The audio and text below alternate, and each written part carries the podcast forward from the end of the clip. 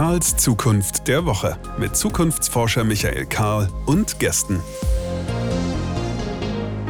Willkommen zurück. Hier ist Karls Zukunft der Woche. Das ist die Plattform, auf der wir das Gespräch pflegen wollen über die Zukunft, die wir für A wahrscheinlich und B attraktiv halten und die wir deswegen C folgt aus A und B aktiv gestalten wollen.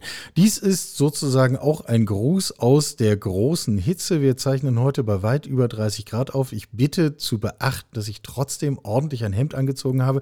Ob das jetzt für oder gegen mich spricht, das sei jedem und jeder selbst überlassen.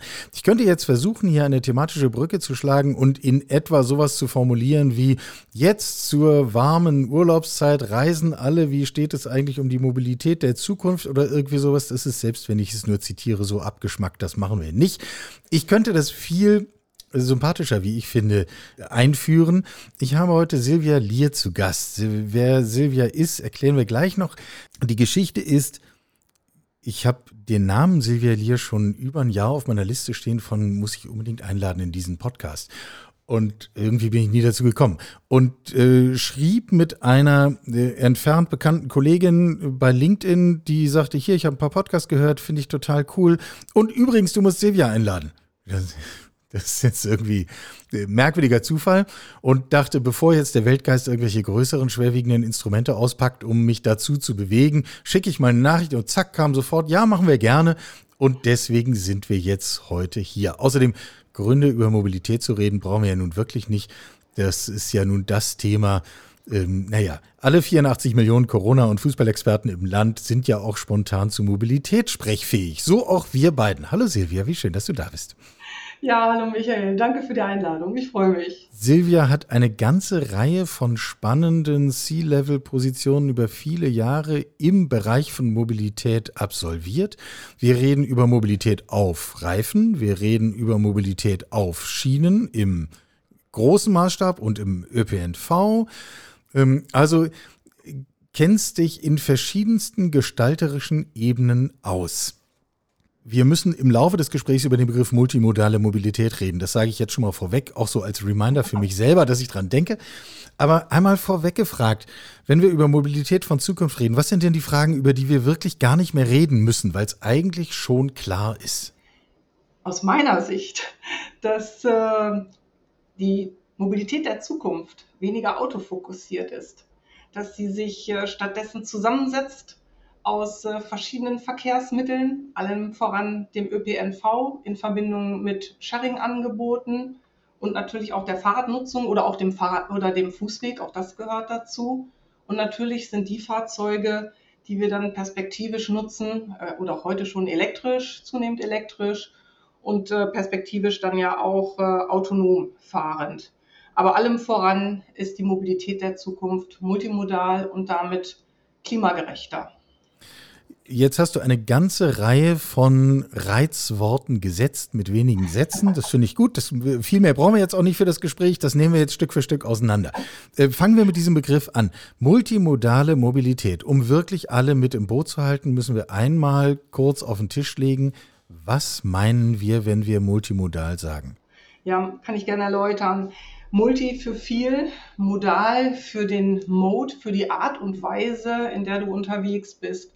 Und äh, ja, was ist heute tatsächlich noch in vielen Fällen typisch, dass wir monomodal sind, also eben meistens das Auto benutzen oder ne, äh, den ÖPNV.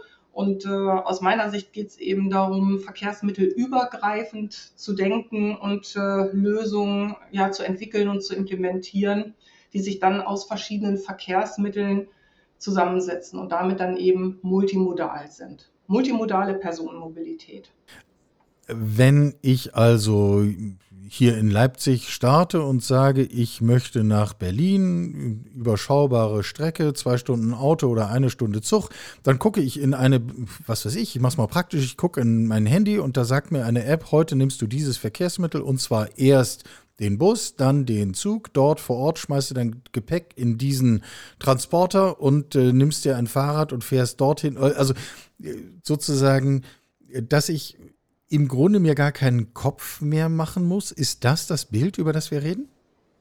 Ja, dass du situativ, genau, das, das ist äh, das Bild, über das wir reden, ähm, dass du situativ die verschiedenen Verkehrsmittel nutzt, die deiner Situation ja am besten gerecht werden. Ne? Es kann ja sein, es regnet und du sagst, naja, auf jeden Fall äh, steige ich dann eher in die Straßenbahn, als dass ich mir ein Mietrad nehme. So, oder ich habe Gepäck dabei, dann nehme ich eben das Taxi, äh, anstatt jetzt äh, ne, zu Fuß zu gehen. So, und äh, wichtig ist ja dann aber über sämtliche Verkehrsmittel ähm, zeitnah beziehungsweise zeitecht dann Auskünfte zu bekommen und idealerweise dann auch ohne großen Hessel sämtliche verschiedene Formen nicht nur Auskünften, sondern auch buchen, bezahlen zu können. Ja, damit will ich ja überhaupt gleich ähm, gar nichts zu tun haben. Das kann bitte die eine App für mich komplett erledigen.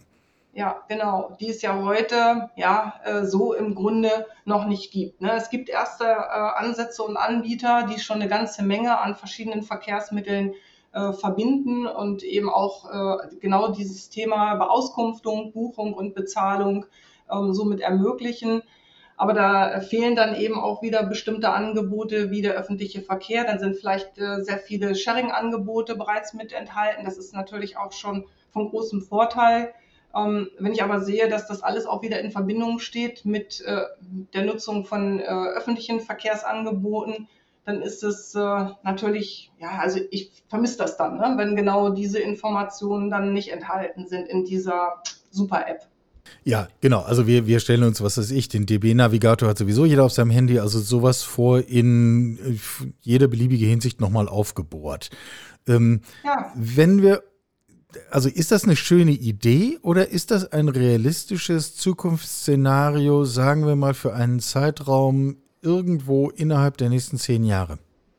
Ich halte das äh, für innerhalb der nächsten zehn Jahre für realistisch. Autofahren wird äh, sowieso die motorisierte Individualmobilität wird signifikant teurer werden. Die Menschen werden sich schon aus dem Grund umorientieren müssen. Das ganze Thema Nachhaltigkeit wird viel stärker äh, in den Vordergrund rücken. Also muss ich natürlich auch die Art und Weise ja, äh, meiner Mobilität mit Blick auf Nachhaltigkeit, Klimaverträglichkeit äh, viel genauer betrachten. Und insofern ja, ist ein positiver Druck da, dass ich eben stärker öffentlich unterwegs bin und eben auch gescherte Angebote nutze. Und äh, wenn da äh, eine höhere Nachfrage zu erwarten ist, einfach auch anzunehmen, und das passiert ja auch faktisch jetzt, ne, da machen sich ja viele auf den Weg, dass eben ähm, plattformbasierte Angebote dann entwickelt und natürlich auch in den Markt gebracht werden. Yeah. Ja, also ich halte das für in den nächsten zehn Jahren äh, ja auf jeden Fall für vorstellbar. Jetzt hast du schon das gleich das nächste Reizwort wieder mit dazu getan. Am Anfang hieß es schon, den Anteil vom individualisierten Autoverkehr müssen wir zurückfahren. Jetzt sprachen wir eben darüber, dass das Autofahren teurer wird.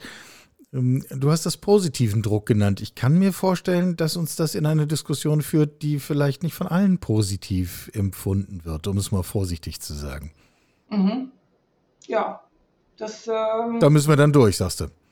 Ja, das, das äh, sehe ich als Aufgabe an. Ne? Wichtig ist ja tatsächlich, ich meine, die Frage, gehen wir mal so, so eine Ebene höher. Was, was wünscht sich unsere, für, wofür steht unsere Politik? Sagt ja. sie, ähm, das Ziel ist, dass du weiterhin gut mobil oder nur gut mobil bist, wenn du dein eigenes Auto vor der Tür stehen hast und es nutzen kannst und dir auch leisten kannst? Oder sagt sie, du kannst gut mobil sein, und auch klimagerecht mobil sein, ohne dafür ein eigenes Auto besitzen zu müssen. Da würde ich ansetzen. Das müsste tatsächlich irgendwo auch mal gesellschaftlich viel stärker diskutiert werden. Wir wissen, wir haben heute äh, eine starke Interessenvertretung der Autoindustrie. Ja. Die können das? Dann wissen wir alle, wie viele Arbeitsplätze daran hängen und äh, was das ja auch über die ganzen Jahrzehnte nach dem Zweiten Weltkrieg an Wohlstand erstmal auch für Deutschland bedeutet hat und und und.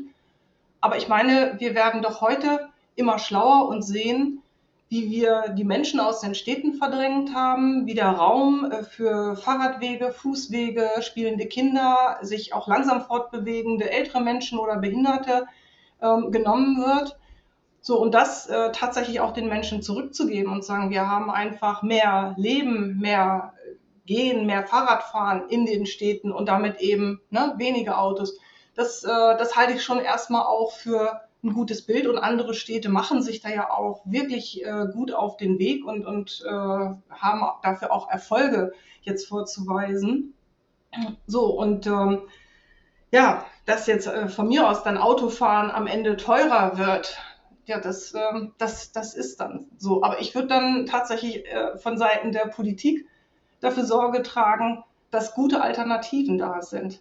Dass es dich eben nicht so schmerzt, wenn es fast unbezahlbar wird, mit dem Auto zur Arbeit zu fahren. Dann hast du eben äh, eine gute öffentliche Verbindung. Ein Takt, der, äh, der nicht dazu führt, dass du doppelt so lang mit dem Bus oder der Straßenbahn unterwegs bist wie alleine im Auto. Ne? So, das, das ist natürlich wichtig, dass wir diese Alternativen konsequent nach vorne bringen. Und sind wir ehrlich, das ist uns in den letzten Jahrzehnten beileibe nicht gelungen. Da gibt es viel zu tun. Und die, die sich dann stark fürs Auto einsetzen und die das natürlich auch eine unerträgliche Idee finden, äh, den ÖPNV nutzen zu müssen, na, ich kann das schon verstehen. Ja, so, das, äh, das ist ja erstmal nicht von der Hand zu weisen, dass da Handlungsbedarf ist. Aber umso wichtiger, das anzuerkennen und sich auf den Weg zu machen und zu sehen, dass man die Mittel dafür auch bereitgestellt bekommt.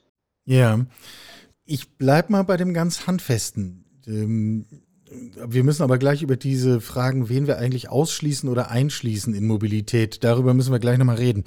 Aber bei dem ganz Handfesten, äh, wenn du sagst, ist uns in den letzten Jahren nicht gelungen, entsprechende Infrastruktur abseits von Straße für Auto auszubauen.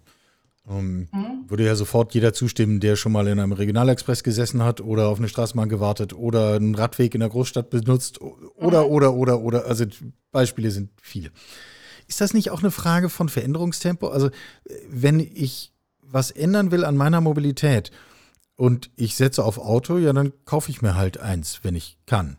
Ähm, mhm. Wenn ich aber auf Schiene setze, dann habe ich in zehn Jahren wahrscheinlich noch nicht mal die Planungsleistungen ausgeschrieben, geschweige denn irgendwie einen Zug, der auf neuen Schienen rollt. Also ist das überhaupt möglich, ähm, mit so etwas wie anderen Mobilitätsformen, abgesehen von Auto, zu einer relevanten Veränderung in absehbarer Zeit zu kommen? Frage ist, was ist relevant? Ja, aber ähm, natürlich äh, brauchen genau diese Projekte, die du beschrieben hast, einen langen Vorlauf. Ne? Ich meine, allein wenn du heute eine Straßenbahn bestellst, heute die Idee entwickelst, dass du das tun möchtest, dann realisierst du in sieben Jahren. Nur für eine Straßenbahn. Ja, und die muss jetzt kein Mensch mehr erfinden. die muss man nur bauen. Ne? Da, und da, genau, und die muss man nur bauen. Ja, so, da habe ich noch nicht Maschinen äh, verlegt. Ähm, also das sind schon äh, gewaltig lang andauernde Prozesse. Und trotzdem kannst du natürlich zum Beispiel durch Busse, ähm, die du äh, viel schneller bestellen kannst, die du in einem engeren Takt fahren lassen kannst, kannst du ja Themen verändern. Du kannst ähm, tatsächlich äh, äh, Spuren ähm, abtrennen für Fahrradfahrer nutzbar machen, so dass sich Fahrradfahrende auch sicher fühlen. Ich meine, das ist an verschiedenen Stellen, das wissen ja auch alle, lebensgefährlich. So, und wenn ich äh, unsicher bin, dann fahre ich kein Fahrrad. Ähm, so, und äh, insofern, das sind ja Maßnahmen, die können gesetzt werden.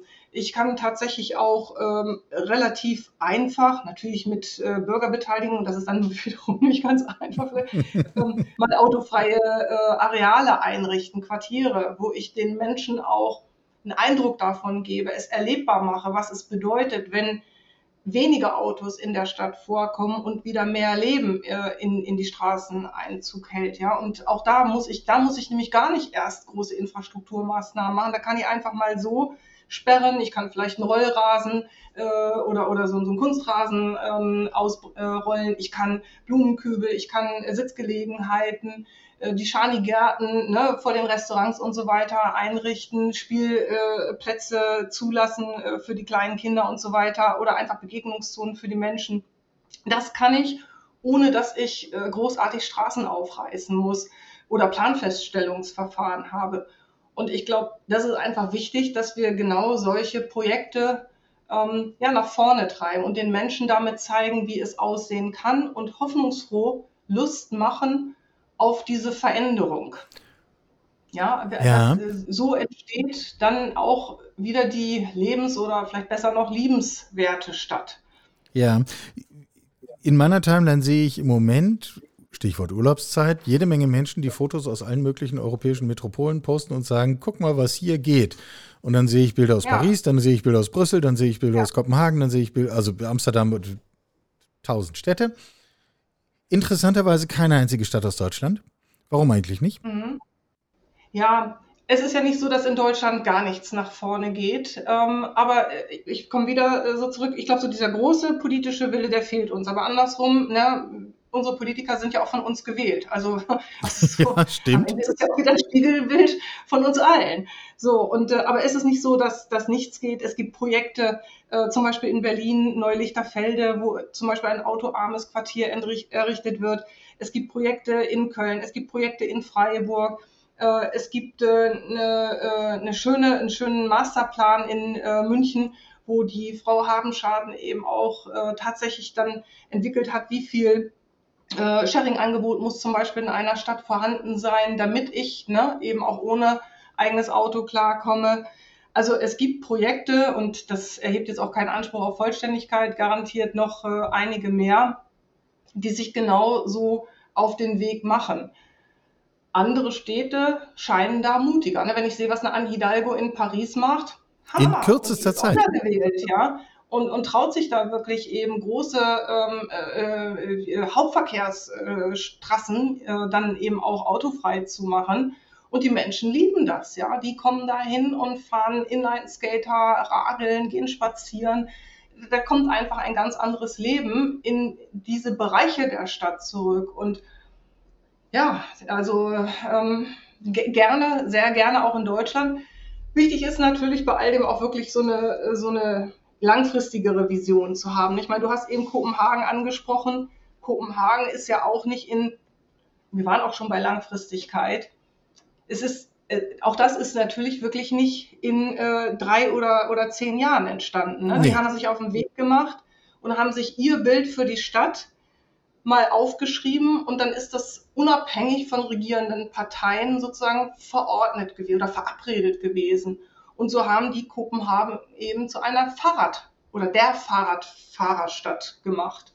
Und ähm, das, das, glaube ich, ist eben auch wirklich äh, wichtig für Deutschland, dass man sich wirklich überlegt, wie wollen, das ist unser Zielbild, wie soll Mobilität in Deutschland aussehen? Ist sie so autolastig oder haben wir zunächst mal die Vision, dass das eben auch ne, äh, ohne den Schwerpunkt Auto oder eigenes Auto gehen kann und arbeiten wir dann Stück für Stück mit einem klaren Plan an der Umsetzung. Nur solange wir so vorgehen, wie wir das heute tun, Mittel eben eher dem Straßenbau äh, zuordnen, ja, oder jetzt auch Entscheidungen getroffen haben, zum Beispiel Tankrabatte ähm, zu gewähren, was machen wir? Die Leute fahren Auto. Wenn ich Straßen baue, kommen Autos drauf. Wenn ich Parkhäuser baue, kommen Autos, die da parken. Ne? Und wenn ich Tankrabatte gebe, fahren die Leute auch weiter Auto. Also das ähm, ich kann als Politik schon auch äh, steuern. Aber das Zentrale ist wirklich erstmal so das Zielbild zu haben. Und ich weiß, ich bin da auch schon ab und an belächelt worden. Dann weiß ja, wer Vision hat, ne? der soll zum Arzt gehen. So dieser, weiß nicht, alter Helmut Schmidt. Wenn er es je gesagt hat, ja. Aber, ja, aber ich finde, ja genau, weiß ich auch gar nicht. Ähm, aber ich finde, es ist wirklich wichtig, eine Vision zu haben. Wie soll es sein? Und dann, du hast das äh, eingangs in unserem Vorgespräch auch gesagt, zurückdenken und sagen, so, und wenn ich in 20 Jahren so mobil sein will, was habe ich bis dann gekonnt, ja? Und wie fühlt sich das dann jetzt auch anders an? Ne? Viel sicherer, viel näher mit den Menschen und, und, und, und. Und ähm, ja, aber tatsächlich eben äh, vom Ziel her dann äh, zurückgehen und die entsprechenden Maßnahmen entwickeln.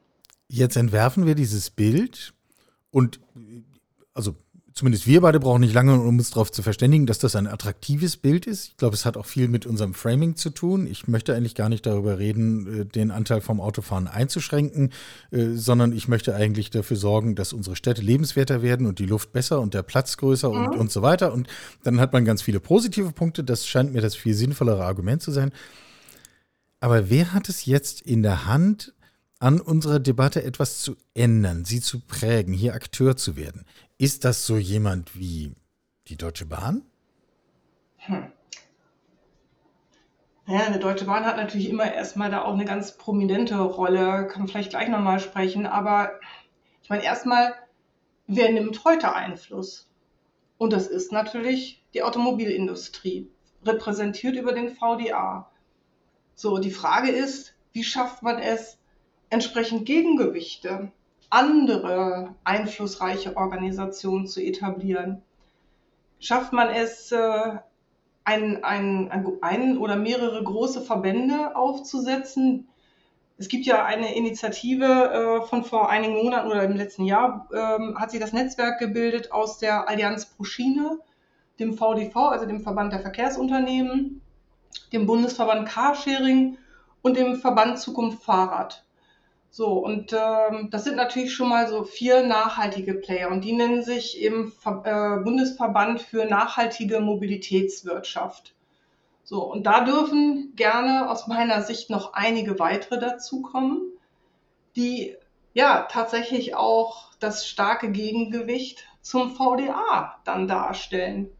Und was man auch nicht unterschätzen darf, sind eben unsere Arbeitgeber. Auch sie sollten äh, an verschiedenen Stellen ähm, über, äh, ja, also ich sag mal, ihre Erwartung an die Politik artikulieren, ne? was eben auch zum Beispiel die Incentivierung von nachhaltigen Mobilitätslösungen angeht. Es kann ja nicht sein, dass wir da, ich sag mal so, mit einem Dienstwagen weiterverfahren, wie wir das tun und Gott sei Dank, wir haben Jobticket steuerbefreit, aber das reicht eben nicht. Da kann man schon noch einiges mehr tun. Und dafür könnten zum Beispiel dann auch Unternehmen nochmal die Stimme erheben und der Politik ihre Erwartungen viel deutlicher mitteilen. Äh, gut, das ist die Ebene der politischen Kommunikation, verstehe ich. Ähm, das ja. setzt auch einen Ton in der gesellschaftlichen Debatte, verstehe ich auch. Meine Frage zielte mehr darauf, äh, wer wäre denn in einer Position zu sagen, ja, ich pfeife auf die Debatte, ich mache es einfach. Ja, ja, ja, genau. Und da hast du Deutsche Bahn angesprochen. Ja, ähm, wenn wir äh, über Multimodalität sprechen, natürlich. Ich meine, mal jetzt hier am grünen Tisch sozusagen. wir sind ja unter uns. Wir sind ja unter uns, genau. Äh, könnt, könnte man sich ja vorstellen, dass eine Deutsche Bahn sagt, als Deutsche Bahn stehen wir synonym für Mobilität. Und wenn du dein Deutsche Bahn-Konto hast, auf bahn.de, ja, dein Account, dann äh, legst du dich da einmal an und wenn du dann die Produkte der Deutschen Bahn, da hast du natürlich auch dein Payment etc. etc. hinterlegt und wenn du dann den Navigator anklickst und du reist von Leipzig zu mir nach Köln von mir aus, mhm. ja, dann sagt dir der Navigator eben, dass du in Köln das äh, Dexbike-Rad nutzen kannst oder den Tier-Scooter oder äh, du kannst einen On-Demand-Shuttle buchen oder du kannst äh, von mir aus die Fahrgemeinschaft GoFlux äh, buchen oder oder, sodass deine weiteren Wege vielleicht über Piktogramme dann anzuklicken sind und eben auch entsprechend ähm, zu buchen und zu bezahlen sind. Ich äh, kann mir das äh, gut vorstellen, dass eine Deutsche Bahn genau eine solche Rolle als Anbieter für multimodale Mobilitätsangebote einnimmt. Aber das ist natürlich jetzt Silvia Lia Einzelmeinung. Wir sitzen beide nicht im aber Vorstand der Deutschen Bahn. Ähm, aber, äh, aber es wäre schon cool, sowas zu gestalten, oder? Ja, ich meine, ich selbst äh, bin wirklich seit über zehn Jahren an diesem gesamten Thema vernetzte Mobilitätsangebote, multimodale Mobilitätsangebote dran. Und ich bin fest davon überzeugt, wenn wir es schaffen wollen, die Menschen zum Switch zu bewegen, raus aus dem Auto, rein in andere Mobilitätsformen oder Verkehrsmittel, dann ist es total wichtig, dass ich einen einfachen Zugang habe zu eben diesen verschiedenen Angeboten. Und wenn es jetzt aber so ist, dass ich für jedes Verkehrsmittel eine separate App brauche, dann muss ich mein Payment wieder hinterlegen und dann ist das hier anders und da nochmal. Das nervt die Leute, ja. Und das, das ist auch nicht jedermanns Sache, sich da immer wieder so durchzuwursteln. Äh, der eine hat Angst vor vielleicht auch so ein bisschen der, Technologie ähm, oder dem Prozess. Äh, der, der nächste sagt, ich habe die Zeit gar nicht, das ist mir einfach zu blöd oder so. Ähm, wichtig ist, dass diese Dinge smooth laufen, einfach, intuitiv. So, und ich bin fest davon überzeugt, je einfacher das ist, je mehr ich über einen Zugang abwickel, desto mehr Autofahrende werden wir überzeugen, eben nicht wie gehabt ins Auto zu steigen, sondern diese anderen Angebote anzunehmen.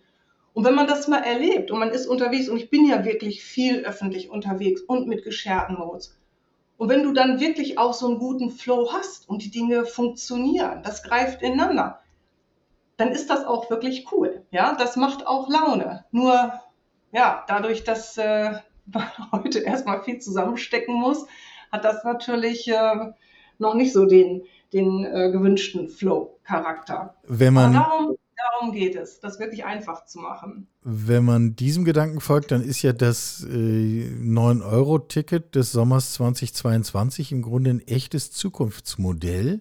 Denn wenn das eins ist, dann ist es einfach. Ja, ganz genau. Also ich muss äh, zugeben, als es veröffentlicht wurde, habe ich auch erstmal einigermaßen verdutzt. Ich glaube, abends bei der Tagesschau oder so vom Fernseher gesessen.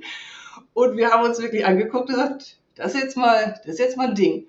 Und dann wurde ja auch schnell klar, das ist äh, nicht, äh, nicht intensiv abgestimmt äh, gewesen.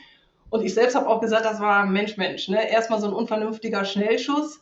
Ähm, so, sehe dann aber auch, und da, da bleibe ich auch dabei, das war es auch, weil das hätte man so den Verkehrsgesellschaften und allen, die sich äh, um die Angelegenheiten dann kümmern, ähm, in der operativen oder übergeordneten Rolle äh, einfach nicht zumuten müssen. Das wäre besser gegangen. Aber jetzt mal ein Blick nach vorne. Wenn man dann sieht, welchen Vorteil es eben hat, diese, diese Einfachheit. Du kannst wirklich überall fahren. Natürlich jetzt auch billig, klar, für 9 Euro immer dieses Beispiel bis nach Sylt. Aber die Leute, ich meine, unsere Jungs, wenn die nur von Pulheim nach äh, Bottrop in den Moviepark fahren, na coole Nummer. Da müssen die sonst so ein NRW-Ticket für über 30 Euro für kaufen. Das ist schon, das, also das, das hat jeder schnell verstanden. Also der Preis ist natürlich ein Vorteil gewesen, aber auch sich überhaupt nicht bemühen zu müssen um Tarifzonen, Wabenstrukturen und und und. Und das finde ich ist doch jetzt, ich meine natürlich auch für einen hohen Preis zugegebenermaßen, ja, zweieinhalb Milliarden sind zweieinhalb Milliarden, aber. Aber Entschuldigung, das ist doch kein hoher Preis.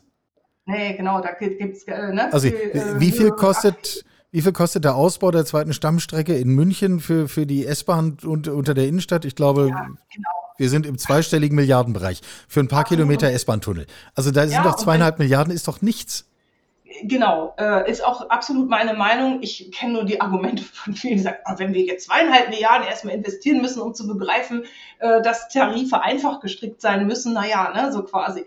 Ja, also äh, das wollte ich jetzt eigentlich sozusagen nur im Vorfeld mitnehmen. Äh, aber dann sind es eben zweieinhalb Milliarden und dann haben wir das jetzt mal verstanden. Und ganz viele Menschen sind jetzt da, die sagen, ey, das wäre total cool, wenn es so eine einfache Lösung gäbe. So, ob dann 9 Euro der richtige Preis ist oder wo der dann in Zukunft sein soll. Aber wichtig ist, dass es tatsächlich bundesweit einheitliche Lösungen gibt. Das ist so elementar. Wir sind wie Einfachheit im Zugang.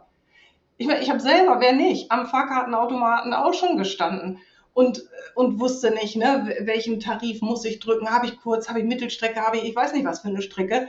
So, und du wirst eben ungewollt zum Schwarzfahrer. Und das ist vielen einfach alles zu blöd. So, und dann, dann wieder bei dem Punkt, bleibe ich eben im Auto sitzen. Das kenne ich, da weiß ich meine Wege und dann ist das eben, wie es ist. So, und je einfacher ich das habe, und das haben mir auch wirklich viele Leute bestätigt, mit denen ich dazu äh, diskutiert habe, allein diese Idee, du hast das jetzt, du kannst einsteigen, musst nicht nachdenken, so, nutzt die verschiedenen Regionalzüge, Straßenbahnen, Busse, was auch immer, super cool. Keine Angst vor Schwarzfahren, einmal erledigt und gut. Also das äh, ja, ist wirklich ein riesen zentraler Punkt, Einfachheit. Und äh, ich kann uns allen nur wünschen, dass wir daraus lernen und eben auch die richtigen Schlüsse für die gesamte Republik ziehen. Und vielleicht sogar auch weiter, wenn wir dann an so andere äh, Systeme denken, wie das Jobticket. Ja, das ist ja auch so ein Buch äh, mit sieben Siegeln für viele.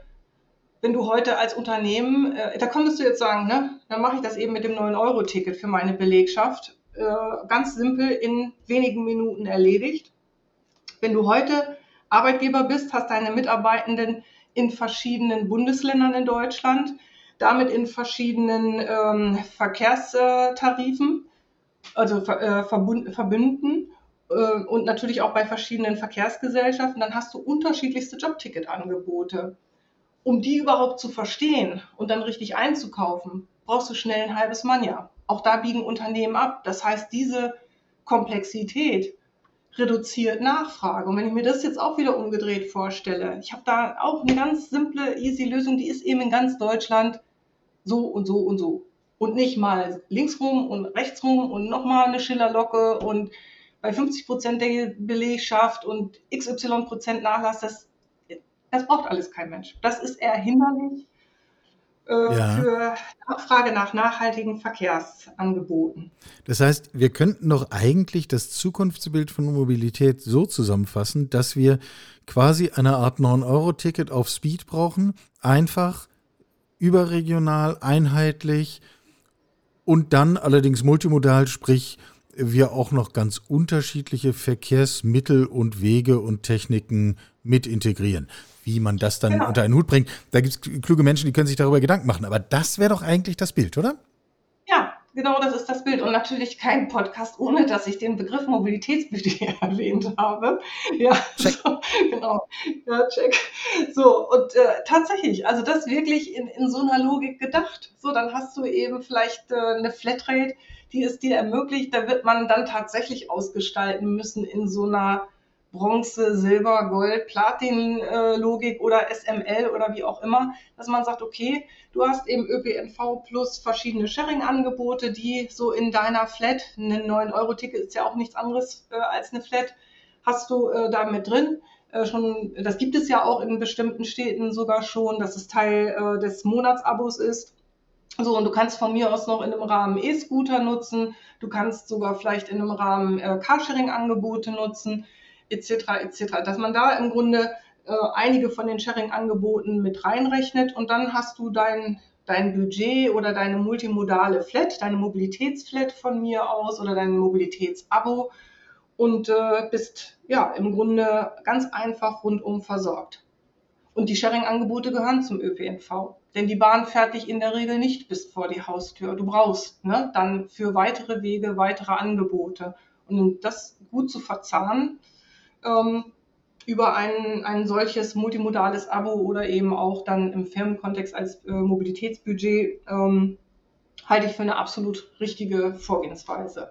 Dass man das ähm, vielfältig gestalten muss, ist ja ohnehin auch klar. Spätestens, wir haben vorhin schon kurz angesprochen, die unterschiedlichen Perspektiven. Auch der Automobilverkehr schließt ja viele Menschen aus. Alle, die keinen Führerschein haben, alle, die nicht mehr fahren genau. können, alle, die es sich nicht leisten können, alle, die, also das ist ja eine zweistellige Millionenanzahl im Land. Wir tun immer so, als könnten alle Auto fahren. Ist ja mitnichten so. Und wenn wir schon was Neues erfinden, dann sollten wir doch bitte etwas erfinden, was alle einschließt und zu ihrem ja. Recht kommen lässt und nicht wieder nur eine äh, ja. Teilmenge der Bevölkerung. Genau, da bist du dann natürlich auch bei so Themen wie, ich meine, du hast ja heute beispielsweise ähm, die Möglichkeit, an äh, finanziell äh, benachteiligte Menschen ein Sozialticket zu geben. Ja, damit nutze ich dann von mir aus jetzt so in meiner Stadt dann das äh, Bus- oder Straßenbahnangebot.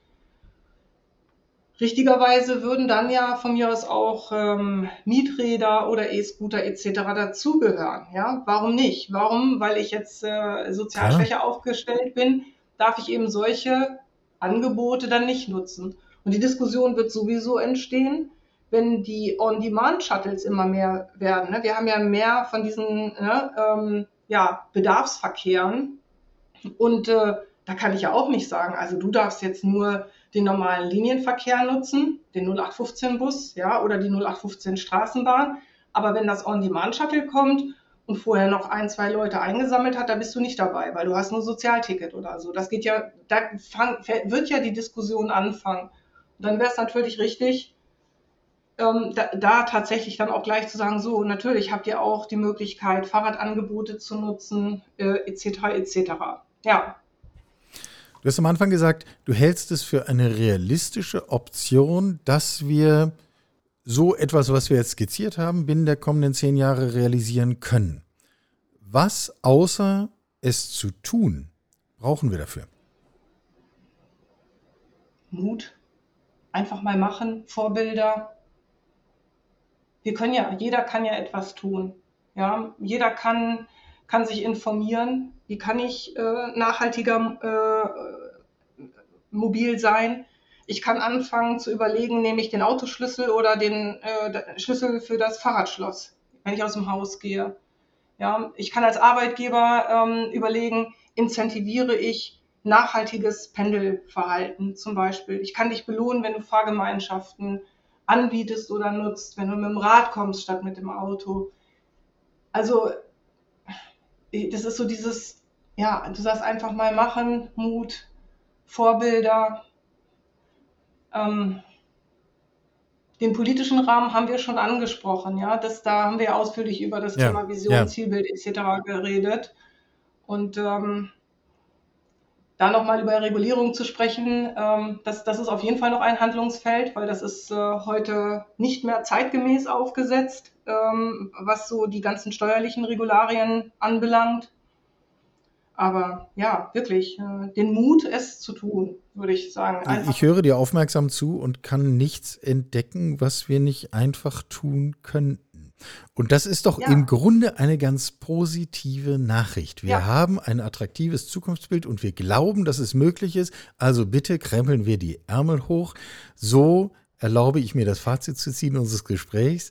Silvia Lier Expertin für multimodale Personenmobilität. So habe ich es mir am Anfang mal aufgeschrieben. Und wer uns jetzt gefolgt ist im Gespräch, der hat eine sehr genaue Vorstellung davon, was wir eigentlich damit meinen. Silvia, herzlichen Dank für das Gespräch. Danke, Michael. Hat mir Spaß gemacht. Sie hörten Karls Zukunft der Woche, ein Podcast aus dem Karl Institute for Human Future.